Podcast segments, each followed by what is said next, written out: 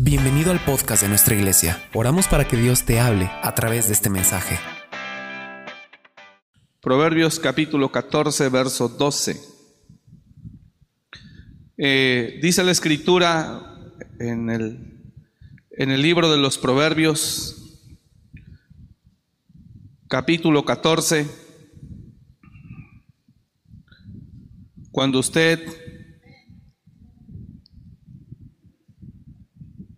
esté ahí me dice amén. Bueno, hay camino que al hombre le parece derecho, pero su fin es camino de muerte. Si ya no llegó, pues observe ahí la pantalla, por favor. Hay camino que al hombre le parece recto, pero su fin es camino de muerte. Eh, Proverbios capítulo 22, verso 3 dice, el avisado ve el mal y se esconde, mas los desentendidos, dice ahí, los simples, pasan y reciben el daño. Son dos eh, versos o dos proverbios que están, eh, que se conectan. Eh, en la vida eh, el hombre, todos los seres humanos, nacemos eh, sin sabiduría. La sabiduría es algo que se adquiere. La sabiduría es algo que se debe de buscar. Ahí mismo en Proverbios eh, encontramos cómo Dios nos invita continuamente a adquirir sabiduría. ¿Por qué? Porque la sabiduría es algo que no, con la que no se nace. La sabiduría es algo, diga conmigo, la sabiduría es algo con lo que no se nace, se adquiere. Eh, y la sabiduría, dice la palabra, que es provechosa, dice ahí Proverbios, para dirigir. Estos son tiempos donde la sabiduría debe de ponerse ante todo. Eh, la persona eh, entendida ve venir el mal y se aparta, mas el desentendido lleva el daño. Eh, y también lo que iniciamos leyendo, Proverbios capítulo 14, verso 12, dice, hay camino que al hombre le parece recto, pero su fin es un camino de muerte. Algo que he ido descubriendo yo a lo largo de los años, eh, dentro como ser humano y como pastor, es, eh, es eh, ver cómo muchos de los problemas que el ser humano vive o enfrenta día con día son a raíz de esto.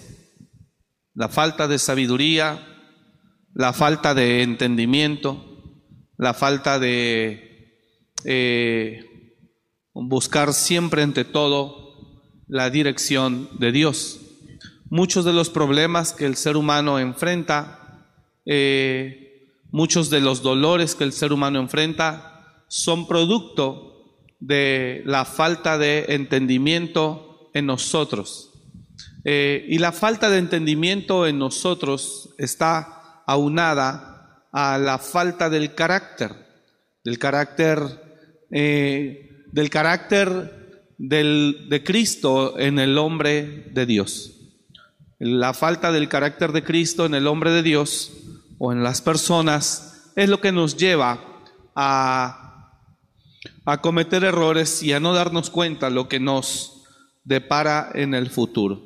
Estos dos versos que acabamos de leer también lo podemos eh, ligar a un verso del Nuevo Testamento que dice que no ignoremos las maquinaciones de Satanás. Eh, y este verso también nos dice eh, que hay un enemigo invisible, segunda de Corintios capítulo 2, verso 11, para que no seamos engañados de Satanás, pues no ignoramos sus maquinaciones, versión Dios habla hoy. para que Satanás no gane ventaja alguna sobre nosotros, dice la reina Valera, pues no ignoramos sus maquinaciones. Eh, el hombre avisado y el entendido va adelante de Satanás. El hombre simple va detrás de Satanás.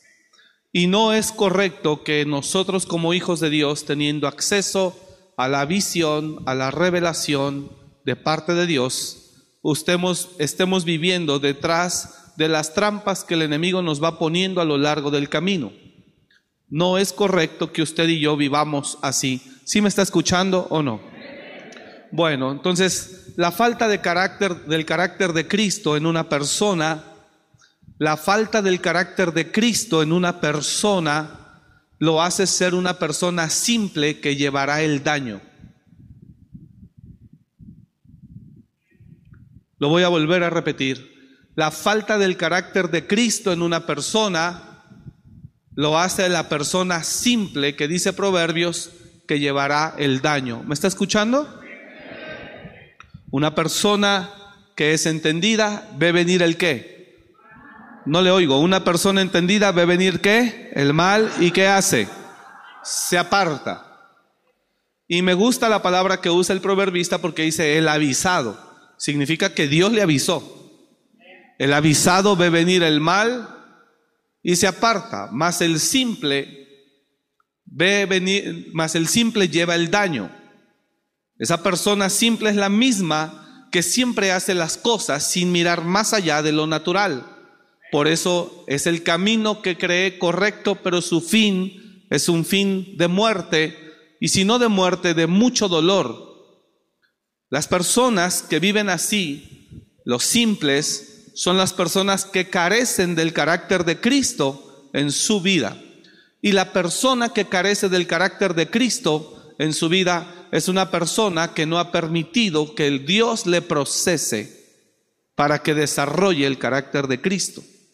Entonces, una persona entendida, eh, una persona entendida, diga conmigo eso, una persona entendida no es una persona simple, es una persona, diga conmigo, es una persona que ha vivido procesos para desarrollar el carácter de Cristo en él.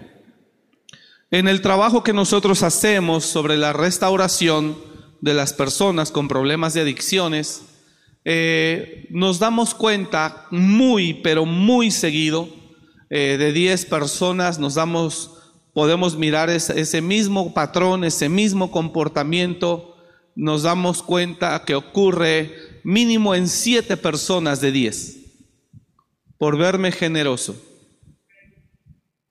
En siete personas de diez, los familiares se mueven en las emociones absolutas y no en el carácter de Cristo, eh, y eso los lleva a tomar decisiones fuera de tiempo o peor aún, decisiones que no son correctas.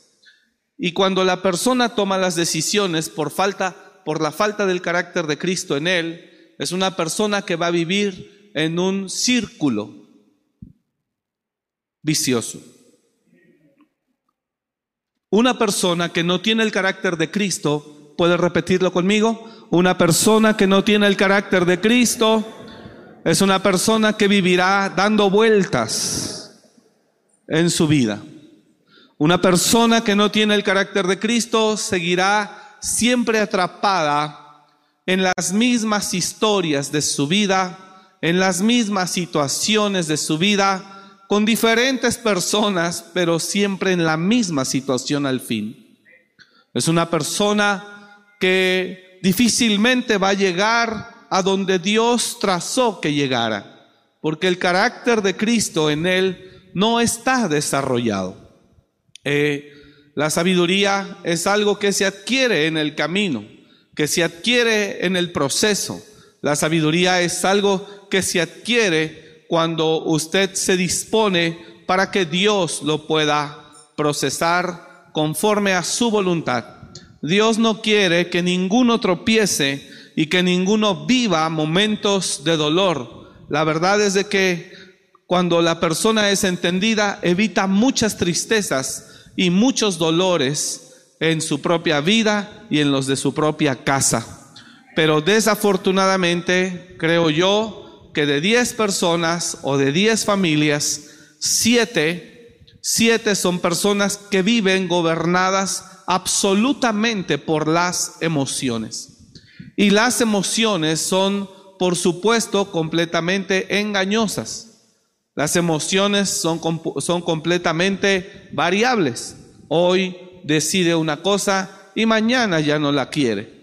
Es literalmente como un niño que le llora y le patalea eh, en el mercado a la mamá por un juguete eh, y hace berrinche y la mamá termina cediendo a comprarle ese juguete y cuando llegan a la casa, en cinco minutos ese juguete está botado y el niño no lo busca más. Y los seres humanos tendemos a vivir así, así, de siete creo que, de diez creo que siete personas que nos movemos fácilmente por las emociones y no por el carácter de Cristo. El carácter de Cristo está lleno de entendimiento, el carácter de Cristo está lleno de determinación. El carácter de Cristo está lleno de sabiduría. Y también el carácter de Cristo está desarrollado en base a los procesos de desierto a los que el Padre los sometió. Es cuando una persona puede eh, desarrollar o adquirir sabiduría, entendimiento eh, y la capacidad de poder distinguir entre una cosa u otra. El avisado es una persona que ve venir eh, el mal y se hace a un lado. El avisado es una persona que sabe que Dios está con él, que sabe que Dios está por él, pero que no ignora que también hay un diablo que está buscando arruinarlo. Dije, el avisado es una persona que sabe que Dios está con él, pero que sabe que también el diablo está presente ahí y que está buscando la forma de cómo entrar y cómo dañarle. Y muchísima gente que asiste a las iglesias cristianas nunca ve venir al diablo por ningún lado en su vida hasta que él le causa el daño o él mismo provoca la trampa donde todos caemos. ¿Qué es lo que pasa aquí? ¿Cuál es la razón de todo esto? Pues la razón es que a las personas nos cuesta trabajo poderle decir al Señor, te doy mi vida y haz de ella lo que tú quieras. El domingo yo hablaba al grupo que yo tengo y le decía, una cosa es venir a la iglesia, escuchar su palabra, como usted está muy atento, pero sale de aquí y usted sigue siendo dueño de su propia vida. Usted sigue determinando, determinando y usted sigue haciendo lo que usted cree conveniente. Y nadie tiene un poder sobre usted para decirle, ¿por qué haces esto? O peor aún, no lo hagas, o por qué lo hiciste. No, cada quien toma sus decisiones basado en lo que cree que es mejor. Pero todas las personas que tomamos decisiones basado en lo que creemos que es mejor, eso no justifica el que el resultado mañana no sea el que esperamos. Porque un hijo de Dios tiene que caminar con entendimiento. Dije, un hijo de Dios tiene que caminar con entendimiento. Un hijo de Dios tiene que caminar con dirección del Espíritu. Dice la palabra de Dios en Romanos, pero los que son guiados por el Espíritu de Dios, estos son hijos de Dios. Los que son guiados por el Espíritu. Es una persona la que confirma las cosas, la que las emociones no lo dominan, la que busca descubrir las maquinaciones de Satanás, la que busca eh, mirar un poco más allá de lo que puede venir para que no pueda, para que no vaya a errar en el blanco o no vaya a invertir tiempo, dinero, esfuerzo en algo que no le dará resultado. De ahí la importancia de los hombres y las mujeres de buscar a Dios profundamente, profundamente y decirles, Señor, por favor, necesito que me des dirección en esto. Necesito que me des dirección en aquello para que una vez que yo tenga la certeza, estoy seguro que tendré el éxito esperado o el resultado esperado. Tiene que haber una profunda, una profunda relación con el Padre y poder mirar eh, y poder buscar que Dios le dé claridad no a 15 días, ni a un mes, ni a dos meses, sino que Dios le dé, le dé claridad o le dé dirección en una palabra profética a no sé cuánto tiempo, pero quizá muchos años. Cuando Abraham busca a Dios y le dice, quiero ser entendido y quiero saber cuándo voy a, cómo voy a saber que voy a heredar un hijo, que un hijo me heredará, que voy a tener un hijo. Dios le da una palabra para los próximos 400 años. No le dio una palabra para de aquí a 15 días. Le dio una palabra para los próximos 400 años. Y Abraham no miró a Israel siendo esclavo en Egipto, pero murió sabiendo que sería esclavo. ¿Qué sabe usted acerca de su propio futuro? ¿Cuánto se ha dedicado usted a profundizar qué es lo que viene para usted mañana o el año que viene? Abraham sabía lo, que, lo que sucedería y cómo se formaría la nación y cómo Dios cumpliría la promesa que Dios le había dicho a él, que no le heredaría un esclavo, sino un hijo nacido en casa. Y Abraham lo supo porque Dios le dijo, cuando le dijo, tráeme una becerra, tráeme un cabrito, tráeme una tórtola, las cinco ofrendas que Abraham le presentó a Dios, eh, el Señor al final del día, no fue en la mañana, al final del día, ya por la noche, y Abraham ahí tuvo que estar todo el día esperando la respuesta de Dios. Todo el día y venían los animales de rapiña para comer las aves, los animales del sacrificio que estaban allí extendidos y él las ahuyentaba, mas cuando vino la noche, mas cuando vino la noche, entonces eh, eh, descendió y se veía como un fuego que se paseaba y ahí vino el Señor y le habló a Abraham y le dijo, ten por cierto que tu descendencia serán esclavos en Egipto cuatrocientos años.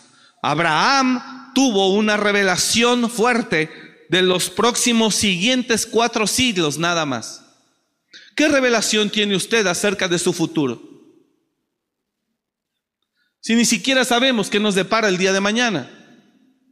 El cristiano tiene que vivir profundamente relacionado con el Espíritu. Si no, usted es un simple que llevará el daño. El cristiano tiene que vivir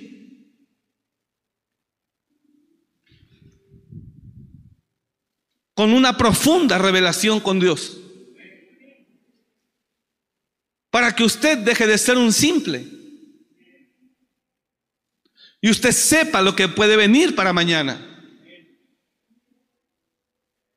Seguido hablamos con personas que tienen dudas y sé que para eso vienen con nosotros. Sé que para eso vienen, para que nosotros les podamos hacer ver lo que ellos no ven. Sé que es nuestro trabajo y está bien. Pero también no veo a veces a mucha gente cristiana interesada en conocer su propio futuro. El futuro se puede conocer y no con un adivino.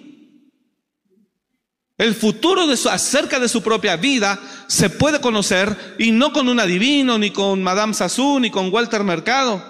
El futuro se conoce cuando se vive una profunda relación con Dios. Si usted conociera el futuro y se metiera, usted se, metiera con Dios verdaderamente, usted descansaría porque usted dejaría de, usted miraría en el futuro a su hijo no como lo ve hoy, siendo un borracho, un drogadicto. ¿No me entendió? Si usted pudiera profundizar en su relación con Dios, usted estaría tranquilo porque tal vez entendería que su condición económica ahorita es pasajera. Porque usted mañana las cosas las verá, porque usted ya está viendo al futuro y usted está seguro que será diferente. Pero el cristiano de hoy, con todo respeto, no ve más allá de su nariz, perdóneme la palabra. No sabe ni siquiera lo que viene mañana. No ignora, perdón, ignora todo lo que el diablo está preparando para contra él. Hace un momento hablé con Silvia y le dije, hey, noté esto, vi esto, vi esto, ahorita, así, así, así, así. Una situación de inminente peligro.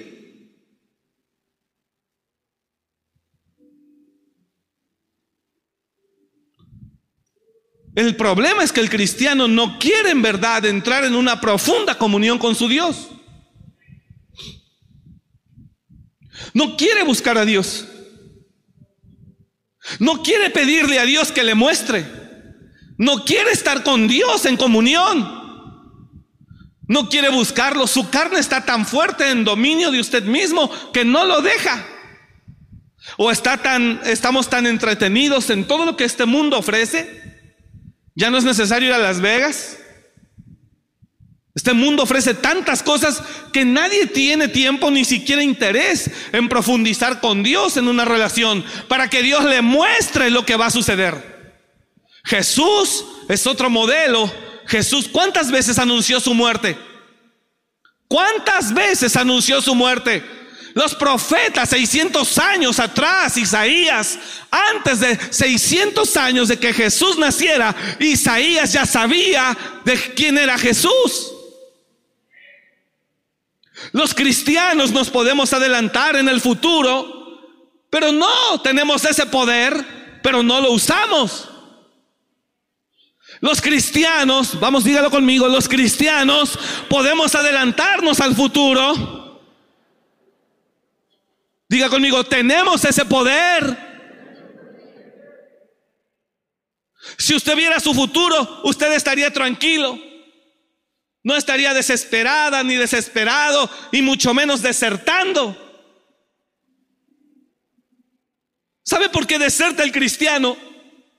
Porque no ve más allá de su nariz. Por eso deserta, porque dice, tengo un año viniendo a la iglesia, no veo nada, no cambia nada, los mismos problemas, ya no voy a ir, ¿a qué voy? Porque no ve más allá de su nariz. Pero si profundizara en una relación real, más profunda con Dios, pudiera mirar su futuro, pudiera mirar a sus hijos, pudiera mirar su economía. Eso es tener una fe fundamentada. Creo que Dios cambiará las cosas en mi vida porque ya lo vi.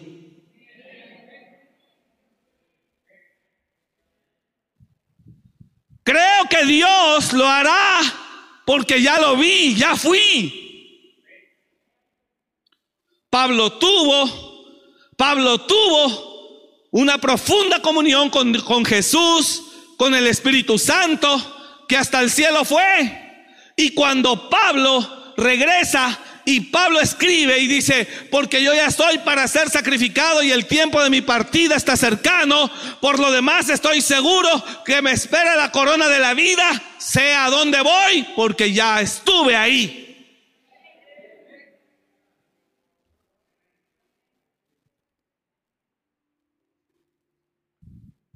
Es fácil tener fe.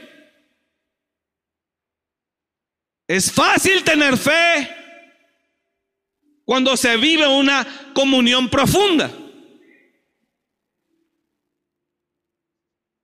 ¿Por qué? Porque la comunión profunda trae visión y revelación de tu destino.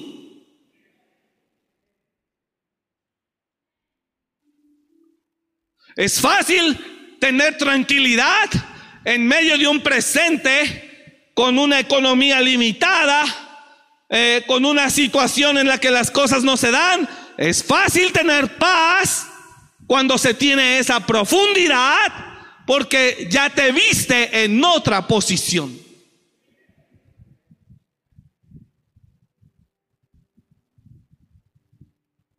Es fácil estar tranquilo acerca de mis hijos o tranquila, porque en esa profundidad Dios me mostró lo que mis hijos no serán, lo que mis hijos ya son.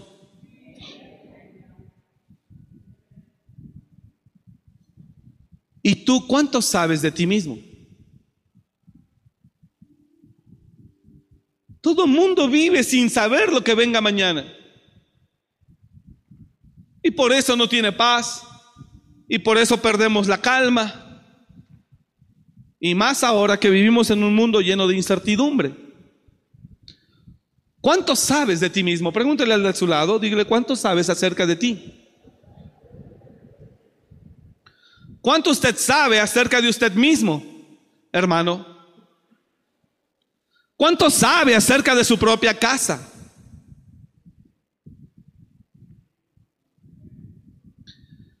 Cuando hay una profunda comunión con Él, también usted mira lo que Satanás está tramando. Había un rey que tenía guerra contra el rey de Israel y el rey que tenía guerra contra el rey de Israel planeaba trampas continuamente contra el ejército de Israel y el ejército de Israel siempre le salía adelante.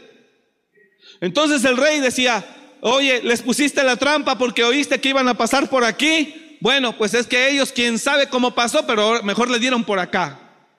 Y así fue. Israel nunca caía. Entonces el rey dice, hay un soplón aquí.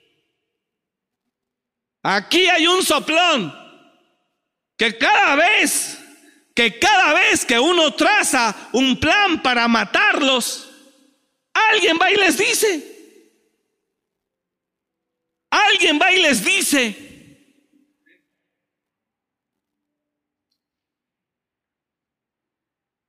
y ya no pasan por ahí. Y uno del rey cercano dice, no. Es que con ellos hay un hombre de Dios que se adelanta. Ay, qué bárbaro de veras. Que se adelanta y conocen los planes de vuestro rey hasta lo que usted habla en su cámara más secreta.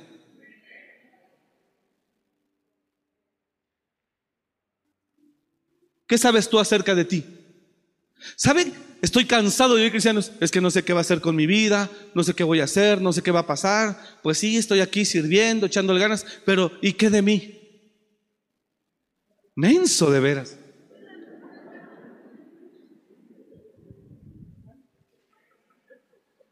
Da coraje.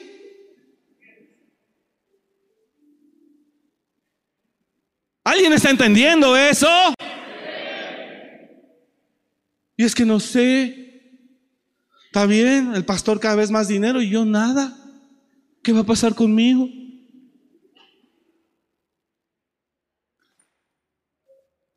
Porque eso sí lo habla y eso sí lo piensa. ¿Ah?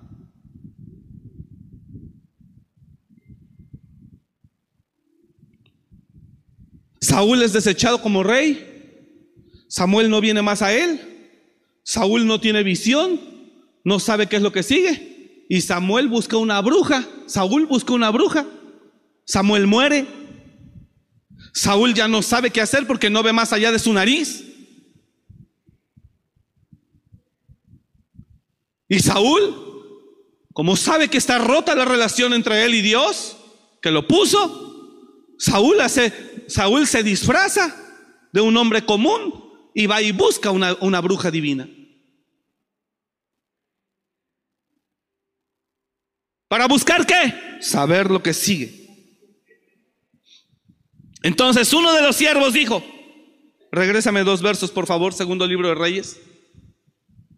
Entonces, dice, regrésame dos versos, verso 10 por favor, 6, 10. ¿De qué sirve ser cristiano si soy tan natural como cualquier gente de afuera? ¿De qué sirve ser cristiano? Tener acceso al trono de la gracia, a la revelación, tener acceso al futuro, cuando yo no soy capaz de sumergirme un poco en la presencia de Dios. ¿Sabe algo? Si se acabara su trabajo, usted se tronaría los dedos porque no sabe qué sigue. Muchos están tranquilos porque tiene trabajo. Pero si lo despidieran, usted no tiene idea qué sigue. Mucha gente no tiene idea qué sigue. ¿Y sabe por qué no tiene idea qué sigue? Porque no quiere buscar a Dios. Porque no quiere tener una relación con Él. Porque no lo quiere buscar. Y el diablo va delante de uno poniéndole trampas y ¡pum! cae. Dios en su misericordia lo levanta otra vez porque es niño. Y sigue y el diablo le pone otra y ¡pum! Otra vez. Y otra vez Dios lo vuelve a levantar. ¿Por qué diablos ir detrás del diablo? ¿Y por qué no ir mejor adelante del diablo? Haya mucha gente, quiero que esta iglesia sea una iglesia preventiva. Deseo que esta iglesia sea una iglesia preventiva, que va adelante. Resultado, la gente que todo lo que el diablo le pone en todo cae. No, pastor, ya no aguanto, son unas luchas, no salgo de una cuando entra otra. Claro. Pero digo, busque a Dios, no lo quiere hacer. Ayune, no lo quiere hacer. El ayuno agudiza los sentidos espirituales. El ayuno activa el discernimiento espiritual. El ayuno provoca revelación. ¿Por qué Pablo habla y dice, por lo demás estoy seguro que mi juez justo me dará la corona de la vida y no solo a mí, sino a todos los que aman su venida? Porque Pablo subió al mismo paraíso. Y yo creo que allá Jesús le dijo, ven, y le abrió una bodega grande y dijo, mira, estas son coronas que se van a repartir. Y por eso Pablo estaba seguro. ¿Alguien está acá? Y por eso Pablo estaba seguro. Y dijo, y no solamente el Señor me enseñó la mía, me dijo, y todas estas son para todos aquellos que vencieren.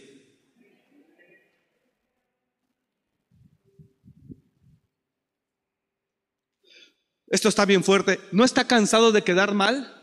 siempre diciendo, híjole, mira, es que yo pensaba, pero la verdad no salió como esperaba. ¿No está harto de eso? Qué fuerte, ¿verdad?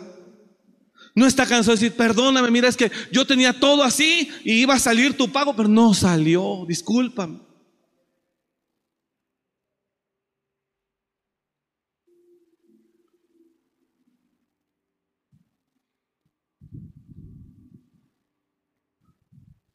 ¿Qué estoy queriéndole decir hoy, hermano? Dios nos está esperando. Y en esa profundidad se desarrolla el carácter. ¿Sabes que Jesús sabía para dónde iba? Jesús sabía que iba a la cruz y después de la cruz a lo más alto. Jesús sabía, dígalo conmigo, Jesús sabía. Jesús sabía que iba a la cruz y después de la cruz a lo más alto. Él lo sabía. Y cuando viene un Pedro y le dice que él anuncia su muerte, iré a Jerusalén y ahí caeré en manos de malhechores y me matarán, pero decía, y, lo, y le viene Pedro y lo reconviene, dice la Biblia, dice otras versiones, y lo quiere hacer cambiar de parecer. No, Señor, nunca te acontezca tal cosa, bla, bla, bla, porque Pedro no veía más allá de su nariz. Y Jesús por esa profundidad que conoce su destino, mira a Pedro como un peligro que le quiere impedir que llegue a su destino. Y por eso le dice, apártate de mí, porque yo sé para dónde voy. Y la cruz es necesaria. El cristiano de hoy vive evitando la cruz a toda costa. El cristiano vive, el de hoy vive evitando el dolor a toda costa.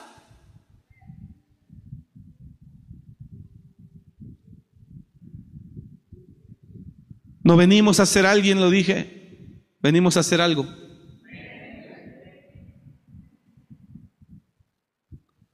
No venimos a ser alguien, lo enseñé en el lanzamiento. Venimos a hacer algo en el nombre de Jesús y a llegar a la meta.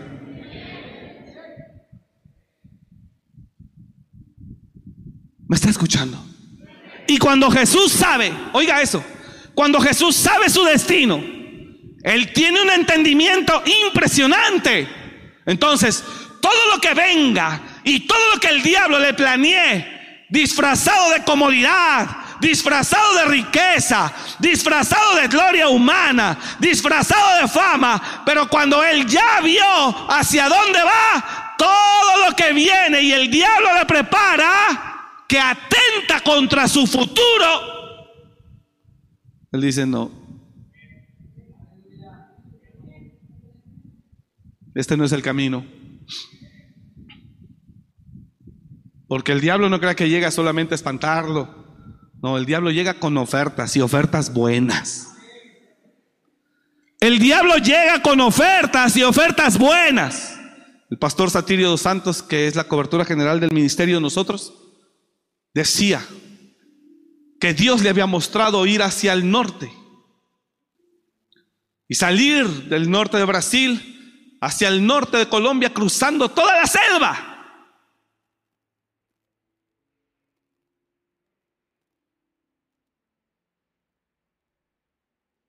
Y la selva era su desierto. Era un sufrimiento tremendo el que le deparaba a él, a su esposa y a sus tres hijos pequeñitos. Hace casi 50 años. Y cuando él está a punto de ir, el concilio para el que él sirve o, al que él pertenece, le ofrece ahí en Brasil iglesia con casa pastoral y con sueldo.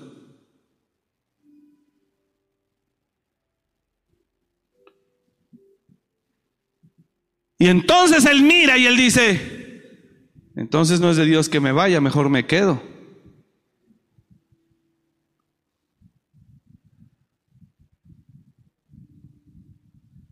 Y aquí quedándome no habrá desierto ni selva.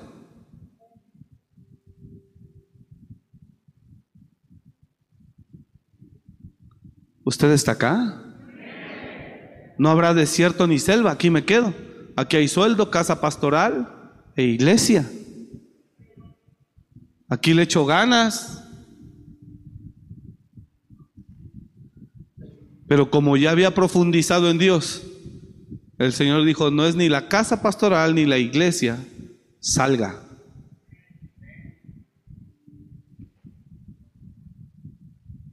Y tomó a sus hijos. Y él mismo dijo, Señor, antes de entrar a la selva, dijo, Señor, haz inmune a mi familia. Imagínense los moscos. Todo lo que se podía mover ahí.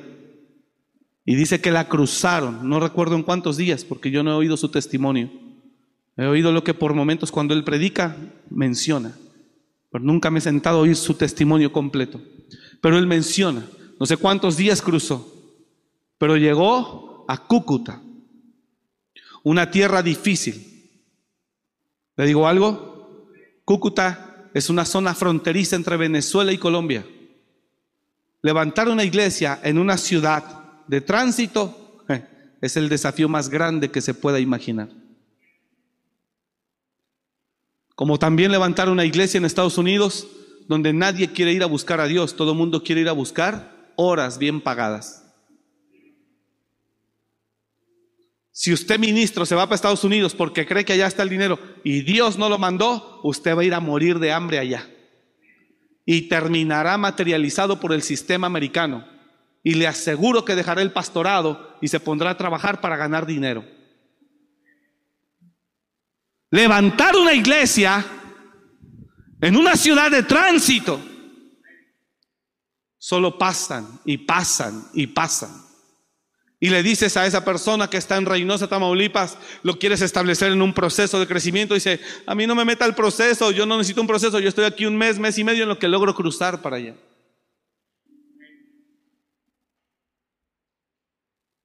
Pero Dios le dijo que ahí. Y hoy tiene la iglesia 47 años.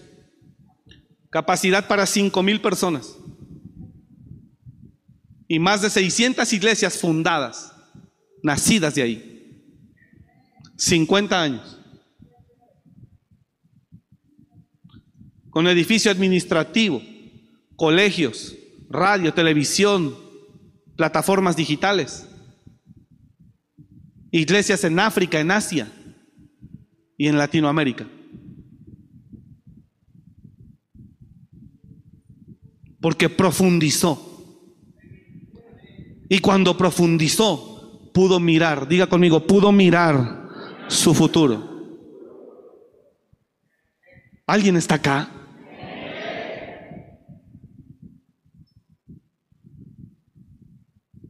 El avisado ve venir el mal y se aparta. Mas el simple lleva el daño. Es el mismo que cree que todo es recto, pero su fin es de muerte. Es el mismo que también ignora las maquinaciones de Satanás según Corintios. Es el mismo. ¿Y por qué? ¿Por qué es simple y lleva el daño? ¿Por qué cree que todo iba a estar bien y salió mal y hasta camino de muerte? ¿Y por qué nunca pudo mirar las maquinaciones de Satanás? Porque nunca quiso tener una profunda relación con Dios. Solo por encimita. De domingos. Y ya la milla extra los miércoles. ¿Sabe que en la vida no se puede vivir? Hermano, en la vida no se puede vivir sin que el diablo te haga tropezar si no se tiene una comunión con él con Dios. Es necesario. Dije, es necesario. Y ahí usted mira todo. Ahí usted mira todo. ¿Alguien está entendiendo? Ahí usted mira todo. Y tiene paz.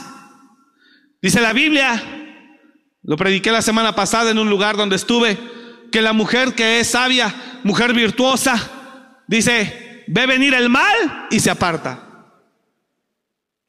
Habla con sabiduría.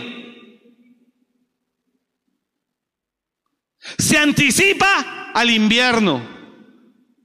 Y tiene, no tiene temor del invierno. Sus hijos no tienen temor del invierno. Pues ella prepara la ropa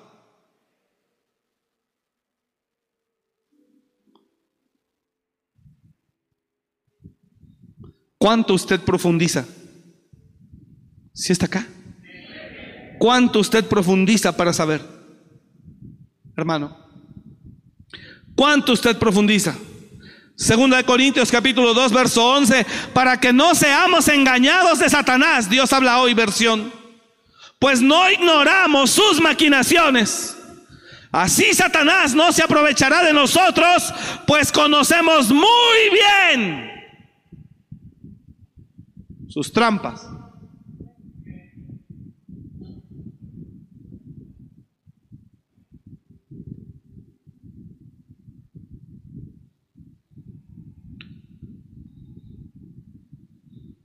Dice una persona que ya escuchó el testimonio del pastor Satirio. Está más fuerte esto todavía. Gracias. Dice una persona, en el testimonio del pastor Satirio me acaba de llegar ahorita, ¿eh? Esto es como el noticiero última hora. Último minuto. ¿Sí? Sí, aquí, aquí me están diciendo aquí algo. Alguien me dice, en el testimonio del pastor Satirio, un día orando Dios lo, traslada al lugar donde llegó a vivir cuando llegó a Cúcuta. Eso sí es cierto, sí lo he oído. Mire lo que dice él, dice, y fue tan real que en Cúcuta, cuando fue trasladado, se sentó a comer queso en la visión. Y cuando él despertó en Brasil, tenía un pedazo de queso como boronas en su boca.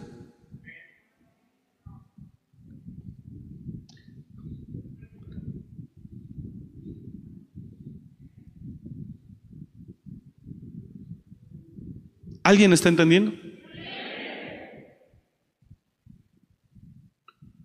Y por los tiempos que se están viviendo, Usted no es, no, es si quiere, es necesario. Y deje estar confiando en palabra mentirosa de muchos que ni oran ni se santifican. Dicen, no, tranquilo, todo nos va a ir bien. Al diablo con eso. Usted compruébelo. Usted compruebe. Porque hay muchos que solo pronostican bien. Solo pronostican bien. Ahora que veíamos la, ahora que veíamos la, la película de Jeremías, se la recomiendo. Se pone en el lanzamiento. Jeremías entra con el rey, con un yugo, y dice, le estoy soltando la sopa, sí, ya sé, no me importa, con tal de que le caiga el 20 o el 30 o el 40, pero algo que le caiga un 50, no sé, Dios mío. Y Jeremías, está en la Biblia obviamente, le dice al rey que viene Babilonia y que los van a destruir, que los van a matar, que la ciudad será quemada y que él morirá, el rey, si no se arrepiente. Y espanta al rey. Y el consejero del rey dice, pero ¿cómo Dios puede hablar a través de, un falso profeta? Si aquí el rey está lleno de profetas. Y se levanta uno de los del rey y toma un, una espada o algo y dice, yo soy Ananías Así dice el Señor. Y golpea a Jeremías el yugo que él traía. Y dice, así romperé el yugo de Babilonia de aquí a dos años y no pasará nada y ustedes estarán seguros. Y tira a Jeremías al suelo, se rompe el yugo, así. Y se levanta Jeremías y dice, yugos de madera roto para poner ahora yugos de hierro. Y Dios no te mandó a hablar, le dijo. Y por lo que acabas de hacer, hacer errar este pueblo y confiar en mentira, de aquí a un año morirás. Hoy hay muchísimos de esos infelices. Y a la gente natural carnal le encanta que le alarguen su placer, su carne y su mundo. Le encanta que le digan que el mundo no se va a acabar. Le encanta que le digan que no, que todo va a estar bien. Y los hacen confiar en mentira. Y Ananías murió. Conforme a la palabra que dijo Jeremías. ¿Alguien me está escuchando? Entonces el profeta Ananías quitó el yugo del cuello del profeta Jeremías y lo quebró y habló Ananías en presencia de todo el pueblo diciendo, así ha dicho Jehová, de esta manera romperé el yugo de Nabucodonosor, rey de Babilonia, del cuello de todas las naciones dentro de dos años. Y siguió Jeremías su camino. Y después que el profeta Ananías rompió el yugo del cuello del profeta Jeremías, vino palabra de Jehová a Jeremías diciendo, ve y habla a Ananías diciendo, así ha dicho Jehová, yugos de madera quebraste, mas en vez de ellos harás, provocaste yugos de hierro. Siguiente, porque así ha dicho Jehová de los ejércitos, Dios de Israel, yugo de hierro puse sobre el cuello de todas estas naciones para que sirvan a Nabucodonosor, rey de Babilonia, y han de servirle. Y aún también le he dado las bestias del campo. Entonces dijo el profeta Jeremías al profeta Ananías, ahora oye, Ananías, Jehová no te envió y tú has hecho confiar en mentira a este pueblo. Y esa es la misma palabra para todos aquellos que ni siquiera saben de verdad el destino y están haciendo confiar a las iglesias completas carnales en mentira. Y oye, por tanto, así ha dicho Jehová, he aquí que yo te quito de sobre la faz de la tierra. Morirás en este año porque hablaste rebelión contra Jehová.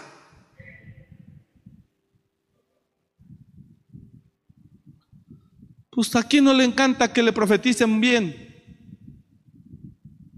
y que le digan que todo va a estar bien. Pero en la profundidad había otra realidad y otro futuro para Israel por su pecado.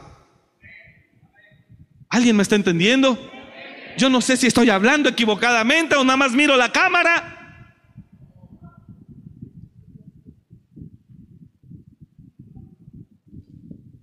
Profundice. Vamos, diga al de al lado, profundiza. Dígaselo fuerte, profundiza acerca de tu futuro. Profundice, iglesia. Busque a su Dios. Métase con Él. Pídale que le hable, que le muestre, que le revele. Búsquelo. Y acepte los procesos para que le den sabiduría, entendimiento, discernimiento, revelación, visión y profecía. El cristiano de hoy necesita eso. Entendimiento, visión, revelación, sabiduría.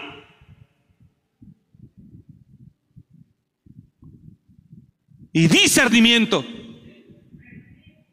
Eh, algunos ni siquiera saben con qué infeliz se están metiendo y se van a casar con él.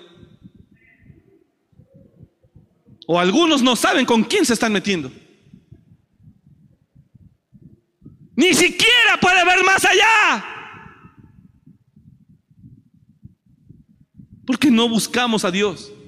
¿Quiere que le diga cuál es lo más cercano que la gente de hoy está, está cerca de Dios? Así. No, y digo, bueno, pues ya con eso ya siquiera, pues. Cuando el hombre crece un poco, perdóneme que le hable así de fuerte, pero cuando el hombre crece un poquito, puede decirlo conmigo, por favor, cuando el hombre crece un poquito su entendimiento crece, su visión crece, el discernimiento crece y se adelanta al enemigo.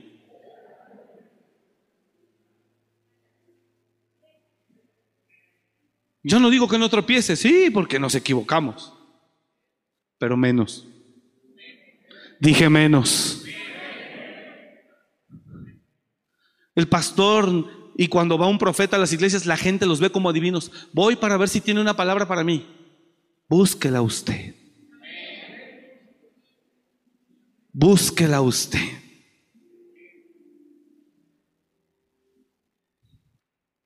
Y ven a los profetas como si fueran adivinos. O al mismo pastor local de su iglesia lo mira como para que él le diga cuál es su futuro. Pero cuando hay una persona que ha crecido un poco en nivel, en entendimiento, en sabiduría, en visión y en revelación, esa persona, dice Proverbios, que la mujer virtuosa se ríe de lo porvenir. Así lo dice. Hace telas y vende. Fuerza y honor son su vestidura. Capítulo 31, verso 24. 25. Fuerza y honor son su vestidora y se ríe de lo porvenir. Mujer virtuosa, ¿quién la hallará?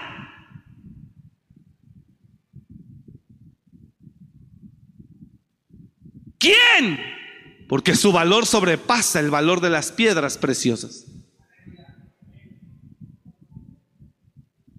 ¿Y sabe quién es esa mujer virtuosa? La que se adelanta a todo.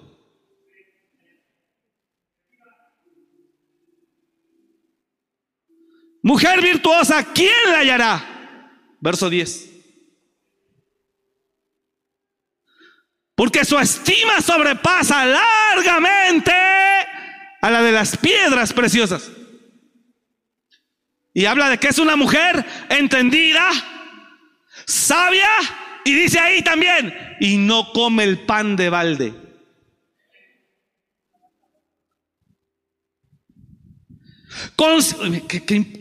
Tremendo. Mire lo que dice, considera la heredad y la compra. Considera la heredad y la compra.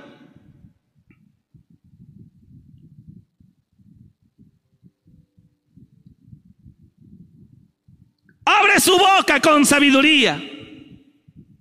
Verso 26. Su boca con sabiduría. Y la ley de clemencia está en su lengua. 27. Considera los caminos de su casa y no come pan de balde. Se levantan sus hijos y la llaman bienaventurada y su marido también la alaba.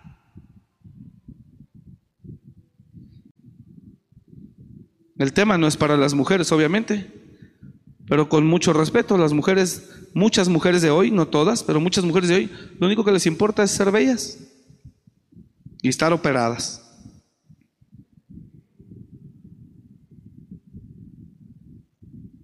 Porque lo único que les importa es que las quieran.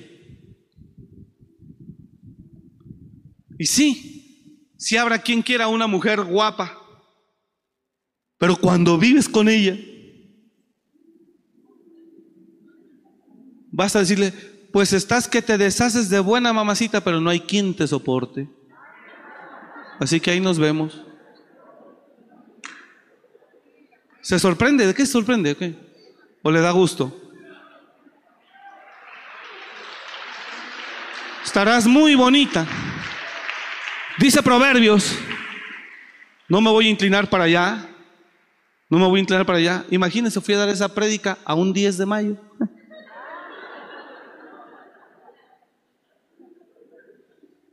Y yo salí muy contento. Porque solté la palabra. Las mujeres de hoy, no generalizo, pero las mujeres de hoy solo quieren verse bien. Y piensan que por la belleza física sí atraen, pero a la hora de querer formar una familia no le alcanza. Y perdóneme esto, pero para formar una familia, híjole, está bien fuerte esto. Para formar una familia se requieren más que senos y trasero. Para formar una familia se requiere más que eso. Y las mujeres de hoy, no todas, aquí hay pura mujer de Dios, por eso hablo con libertad. Y las mujeres de hoy solo quieren eso, que le pagues la operación. No, dice la palabra de Dios en Proverbios, mejor es vivir en un jacal que en un palacio con mujer rencillosa. Y escucha, y escucha. Ahí más adelante dice, vana es la gracia y vana la hermosura. Dice, de nada sirve. La mujer que tema a Jehová, esa será alabada.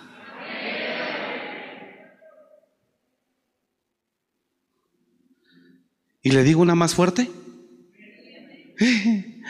ya, ya está al aire, veo que se les está yendo a algunos. ¿Le digo una más fuerte? Hay una más fuerte. Escuche. Y, y esa palabra aplica no solo para las mujeres, también para los hombres. Porque al hombre ser carnal lo hace ser un idiota, ser un tonto, como un perro que solo anda atrás. Eso es, eso es absurdo, es tonto eso.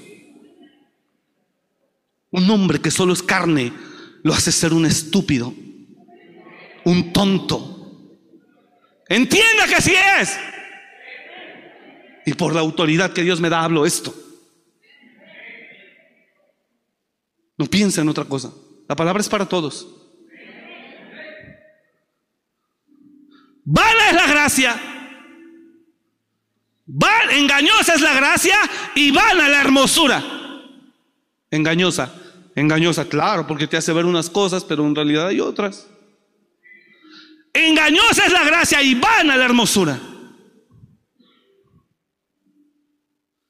La mujer que tema a Jehová o que teme a Jehová, esa será alabada. Todo hombre que no tenga un dominio propio y no lo desarrolle y siempre se deje llevar por sus deseos, vivirá en la miseria siempre será un fracasado, un mediocre y un donadie. Para que sepa.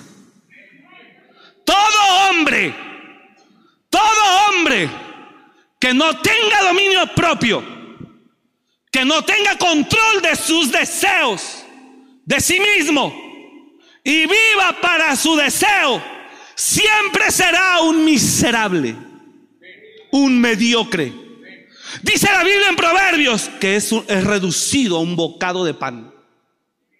Y a uno de los más fuertes ha hecho caer heridos. Camino al Seol de su casa, que conduce a las cámaras de la muerte.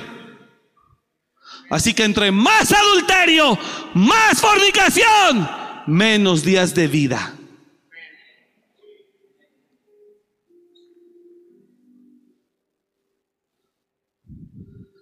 Camino al Seol de su casa que conduce a las cámaras de la muerte.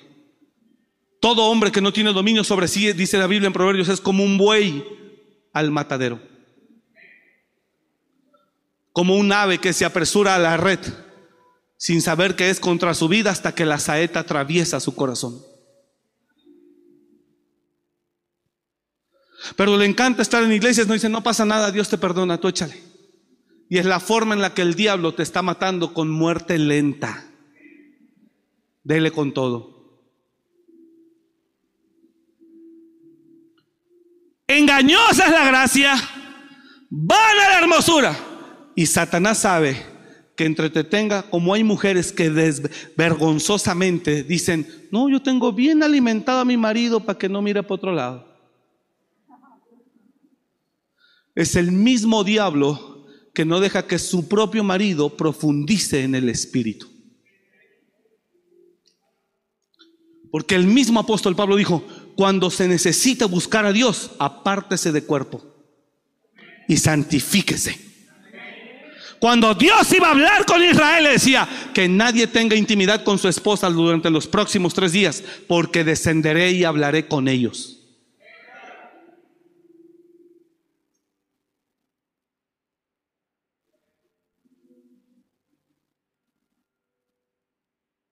Híjole, esto está más fuerte. Porque Dios te otorgó a ti el poder y la herencia. Pero la herencia de tu mujer eres tú.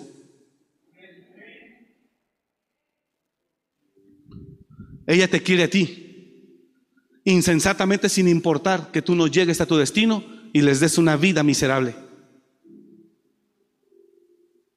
El que tiene oídos, oiga.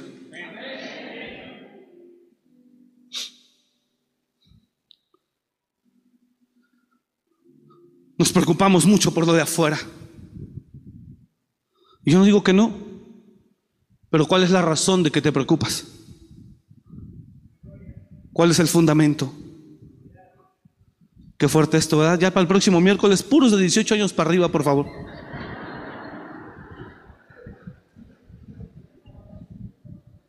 No, yo tengo paz. Ahorita me voy a echar mis tacos de suadero bien a gusto, hermano. No tengo problema. ¿Me está escuchando? Mira lo que dice la escritura. Engañosa es la gracia y de nada sirve la hermosura. La mujer que teme a Jehová, esa será alabada.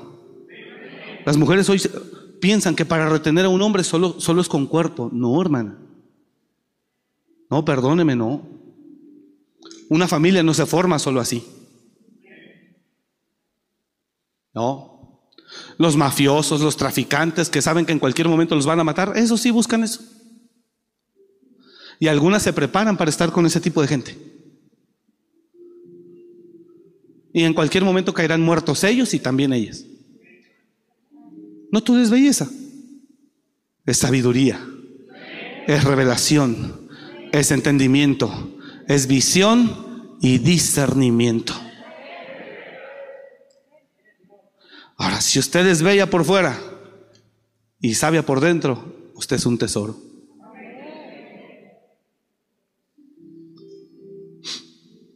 Mira lo que dice la escritura, para que sea una idea. De todo el mundo allá afuera, en la carne, dice, como zarcillo en el hocico de un cerdo, así es la mujer bella que no tiene entendimiento.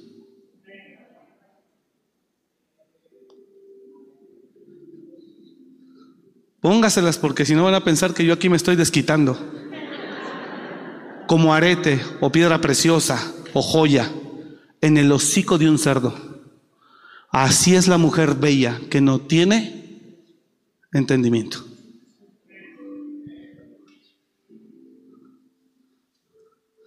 Como zarcillo de oro en el hocico de un cerdo. Es la mujer hermosa que no tiene entendimiento. Profundice. Vamos, diga el de lado, profundiza. Busquemos al Señor, hermanos. Dije, busquemos al Señor. Busquemos a Dios. Sé que esto está fuerte, iglesia, pero lo necesitamos. Lo necesitamos. Sé que es fuerte, pero es necesario. Si usted profundiza, usted puede conocer su destino. Concluyo. Ay, Padre Santo, ya hasta se me fueron los minutos. Concluyo. Segunda Reyes, donde estábamos. Entonces el rey mandaba matar mandaba ponerle trampa a Israel. Pero Israel se daba cuenta de todo. De todo se daba cuenta. Está escuchando?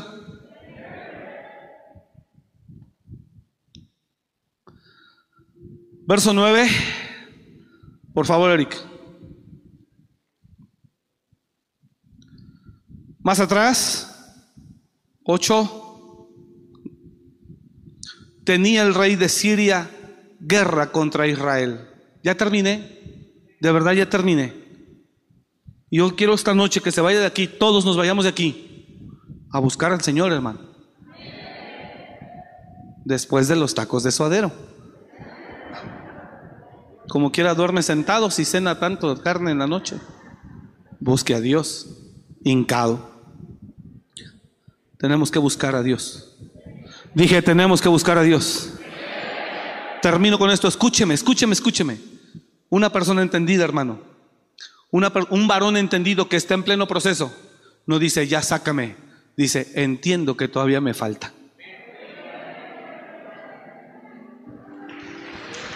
Una persona que está desarrollando entendimiento no dice, ya sácame. Dice, aún no es mi tiempo. Le enseñaba a unos pastores, el domingo fui a predicar una iglesia y ya por la noche eh, convivíamos en la mesa en la iglesia y les decía cómo Jesús, a los 12 años Jesús estaba en el templo contendiendo con los doctores de la ley, a los 12 años. Pero Jesús no tenía la sabiduría. Y escuche esto, escuche esto, esto está poderoso, escuche esto, está poderoso. ¿Si me da dos minutos o no? Escuche esto, esto está poderoso. Jesús a los 12 años, ponga atención por favor, pero póngale atención, ya estoy terminando, ya terminé de hecho. Solo le digo esto de Jesús y, vamos a, a la lectura de ahí. Jesús a los 12 años se le pierde a su mamá. No les pide permiso, se les pierde.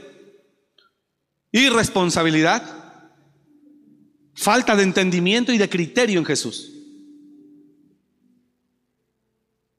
Inmadurez absoluta pero con todo el conocimiento teológico que les puso una buena alineada. Por eso aquí, predicar, predicar, ¿eso qué? Demuéstrelo con la vida. Demuéstrelo con la vida, con responsabilidad, con determinación, con firmeza, con santidad. Vamos a hablar bonito todos. Predicar, uh, cualquiera. Jesús a los 12 años, después de tres días, hijo, ¿por qué no hiciste esto? Y todavía responde, respondón todavía, ¿y por qué me buscáis? ¿Que no sabes que en los negocios de mi padre me es necesario estar? Fíjate, diga conmigo, falto de entendimiento. Diga conmigo, falto de entendimiento. ¿Por qué me buscáis? Mira lo que dice, que no sabes que en los negocios de mi padre me es necesario estar. Y lo agarra José su padre y ya vente, hijo, vámonos para la casa. Y se lo lleva. Pasan 18 años. Jesús tiene 30. Bodas de Canaán. Se acaba el vino. Y María le dice a Jesús, hijo, se acabó el vino. Y Jesús ya 18 años después de desierto proceso. ¿Qué tienes conmigo, mujer? Si aún no ha llegado mi tiempo. Ay, gracias, qué bárbaro. Ay, Padre. ¿Aquí sí entendieron? ¿Sí? ¿O nada más dice amén por decir amén? Pero no entendió nada tampoco. 12 años, ¿por qué me buscas? ¿Que no sabes que en los negocios de mi padre me es necesario estar? Y cuando él está en las bodas de Canaán 18 después, Jesús no responde ni quiere hacer como hacía cuando tenía 12. Jesús acá, lleno de entendimiento.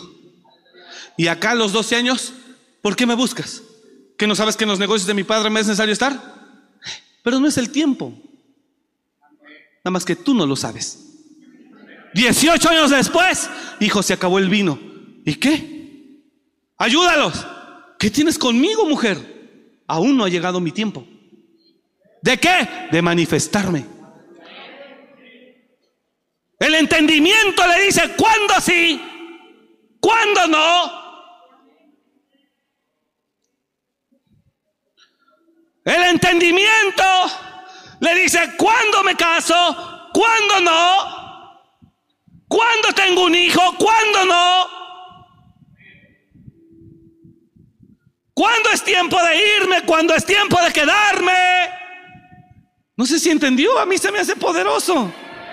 Perdón que yo esté en pañales y usted sea un erudito, pero a mí se me hace poderoso. Cuando no tenía entendimiento, solo 12 años, se pone muy inmaduro diciendo, ¿por qué me buscas? ¿Que no sabes que en los negocios de mi padre me es necesario estar? 18 años después, Jesús dice, ¿Qué tienes mujer si no ha llegado mi tiempo? Y cuando empezó a hacer milagros, cállense, no digan a nadie nada. Oh, el inmaduro hasta eh, se transmite el mismo. Aquí estábamos viendo la gloria de Dios. Oh, sí, conéctese. Ese ridículo payaso. Predíquele a los que están y punto.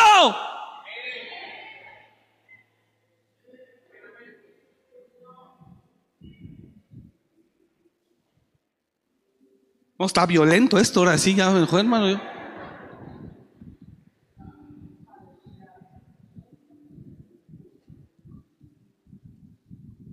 Profundice. Profundicemos.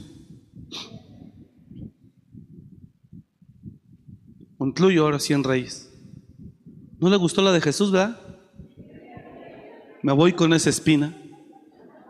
Yo pensé que él iba a ser wow. Ay. Mm. Tenía el rey de Siria guerra contra Israel. Y consultando con sus siervos dijo, miren nomás qué tremendo. Tenía el rey de Siria guerra contra Israel y consultando con sus siervos dijo, en tal y tal lugar estará mi, mi campamento. Y el varón de Dios envió a decir al rey de Israel, Mira que no pases por tal lugar porque los sirios están ahí. Entonces el rey de Israel envió a aquel lugar que el varón de Dios había dicho y así lo hizo una y otra vez con el fin de cuidarse. No ignoraban las maquinaciones de Satanás, ¿verdad? Y el corazón del rey de Siria se turbó. Y llamando a sus siervos les dijo, ¿No me declararéis vosotros quién de los nuestros es del rey de Israel?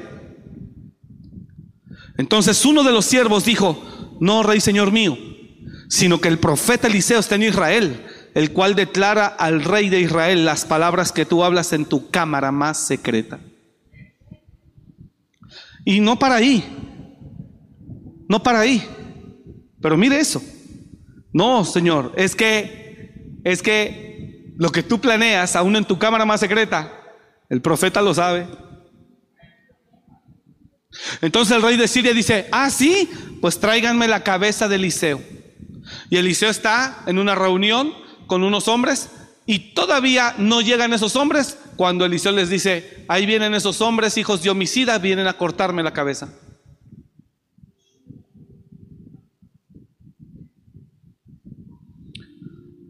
Señor, perdónanos tanta carne y tanto pecado oculto. Perdónanos, Señor, tanto adulterio y tanta fornicación. Porque eso nos impide accesar a la profundidad.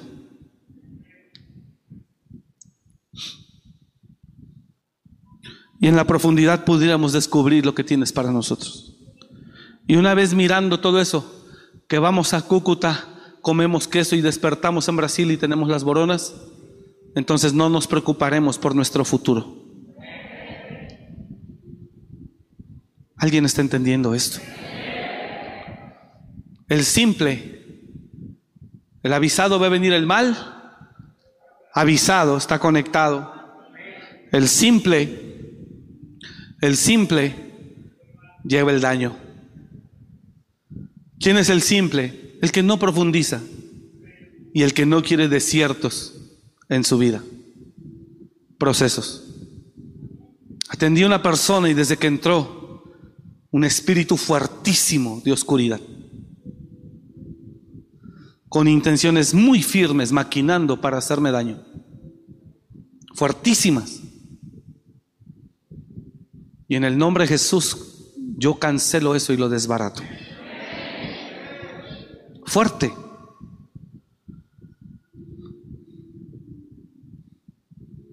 Y hay dos personas que no, no lo detectaron. Antes de que llegara a mí. No lo detectaron. Fuertísimo. A mirar. Con fines de extorsión. O secuestro. Y yo lo vi. No lo vieron. Ni se percataron en lo más mínimo. Usted tiene que profundizar. ¿Me está escuchando? Bueno. Pero búsquelo. Busquémoslo.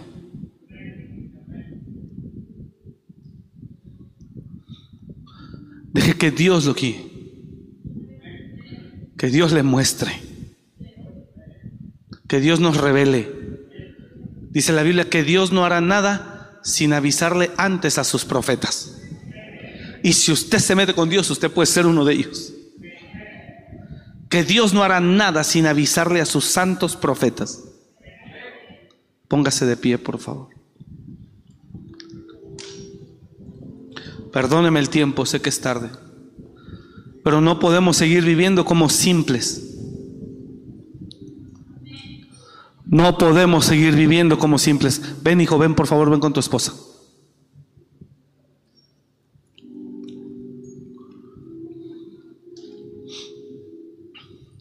No podemos seguir viviendo como simples.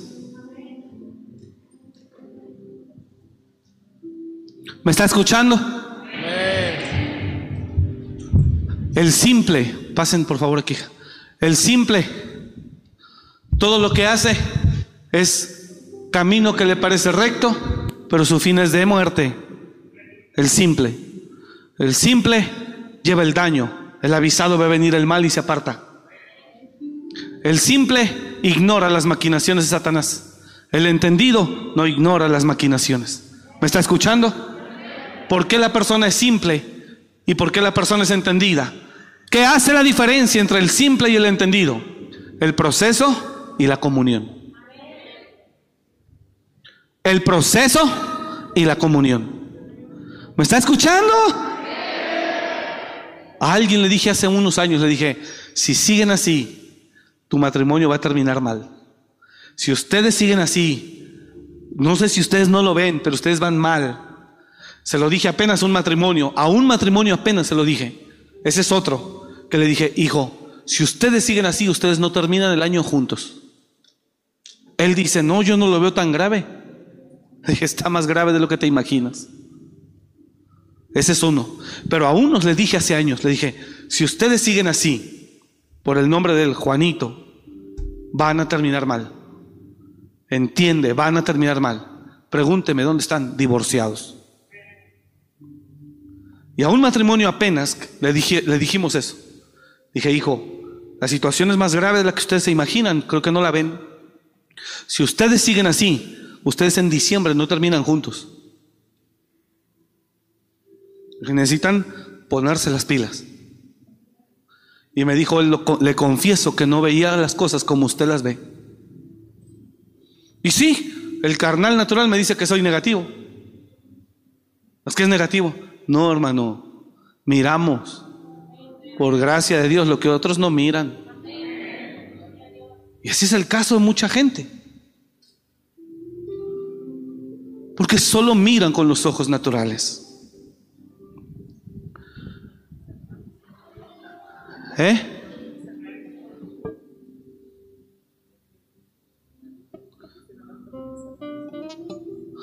Ah, sí. Dice la pastora que hay gente que dice que yo nomás profetizo males y no vienes. Como dice la Biblia. ¿Me está escuchando?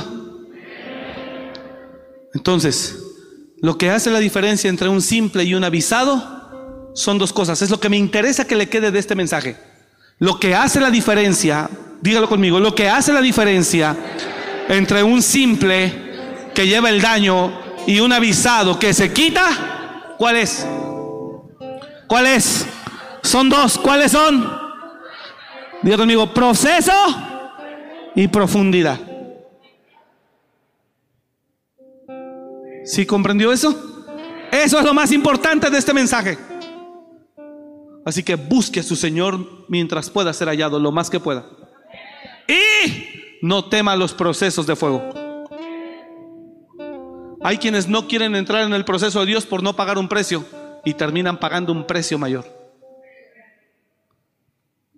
Entre a los fuegos de Dios. Bendigo su vida. Gracias por estar aquí y por hacer el esfuerzo de permanecer. Deseamos que le vaya bien y que no más tropiece, sino que cuando vaya y vea la trampa, el diablo diga, no, por acá, mijito, porque ya te conozco, mugre diablo. Y no que caiga y caiga y caiga. ¿Me está escuchando? Vamos, iglesia, así se puede.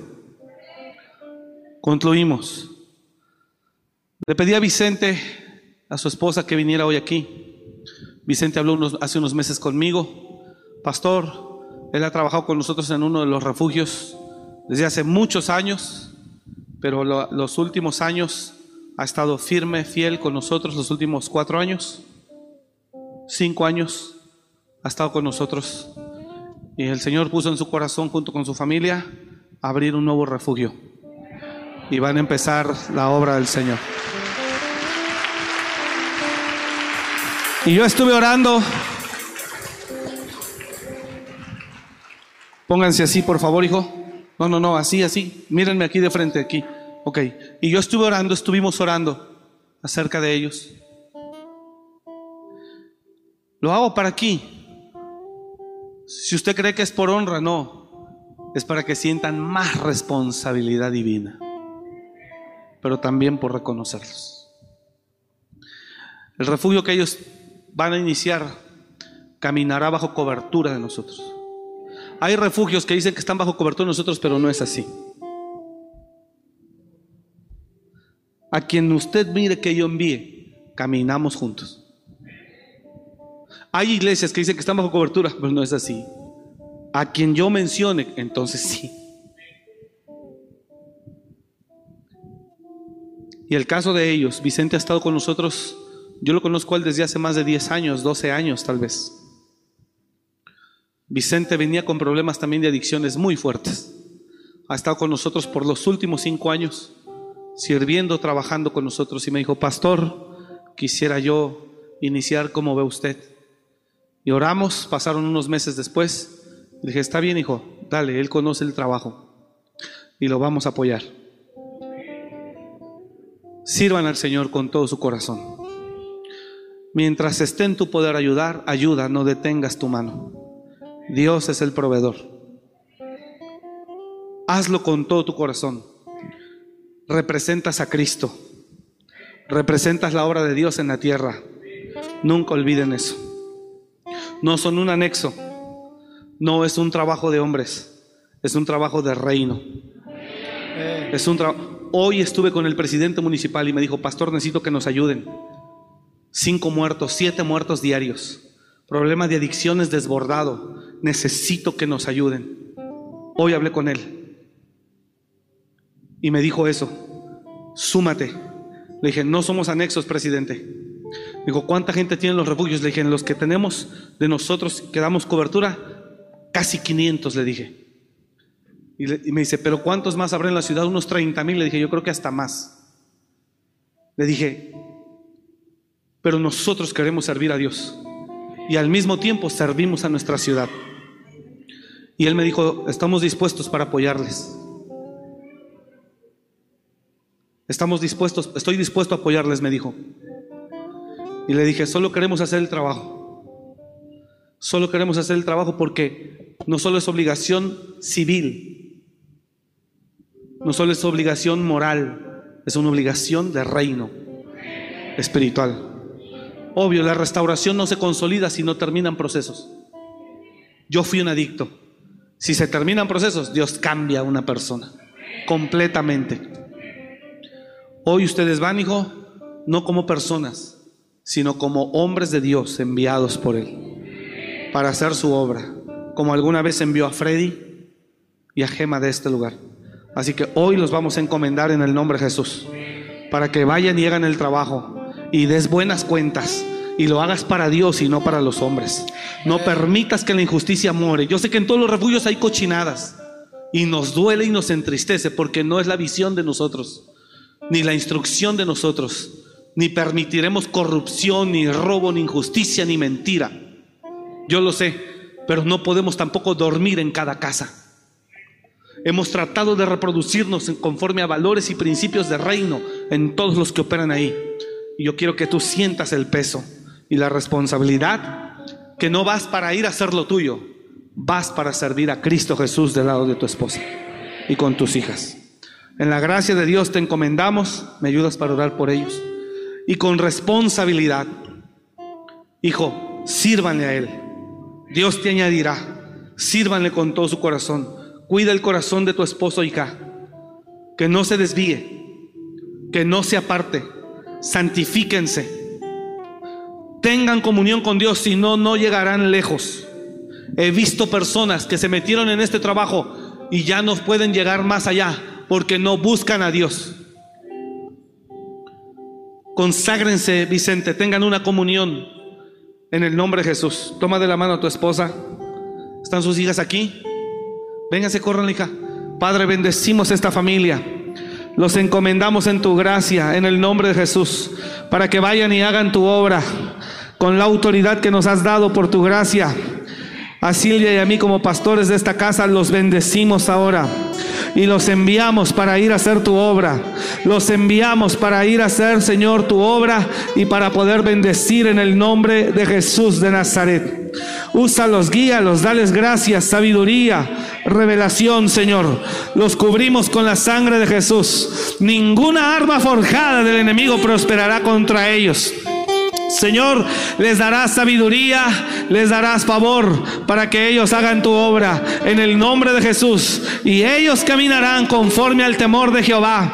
Y no se apartarán de tus valores, no se apartarán de tu palabra, no se apartarán de tus principios, no se apartarán de tus caminos, sino te servirán con todo su corazón, Padre. Los bendecimos ahora en el nombre de Jesús y los encomendamos en tu gracia como matrimonio para que vayan y hagan tu obra y el reino tuyo se ensanche y el reino tuyo avance y el reino tuyo crezca en el nombre de Cristo Jesús. Yo los bendigo ahora, Señor, en esta hora y declaro, Señor, la unción de tu Espíritu Santo sobre ellos.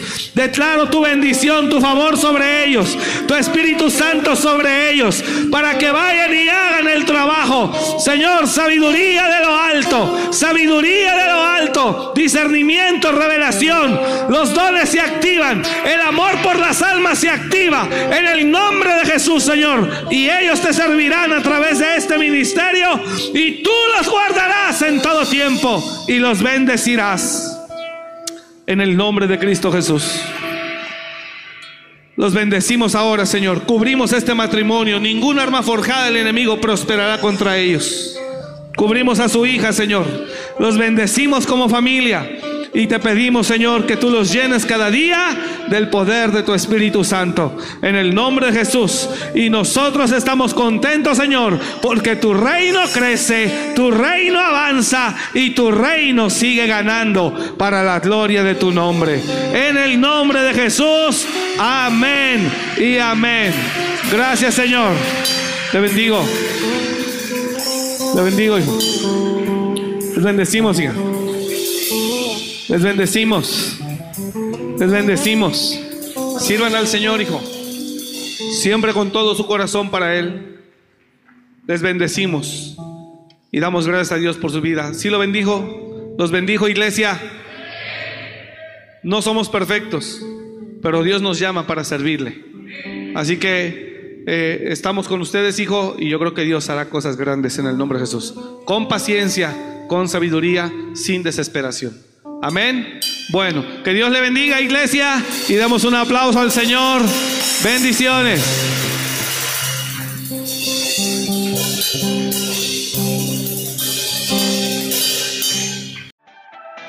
Gracias por escuchar este mensaje. Comparte y suscríbete. Para más información de nuestro ministerio visita www.amoryrestauracionmorelia.org.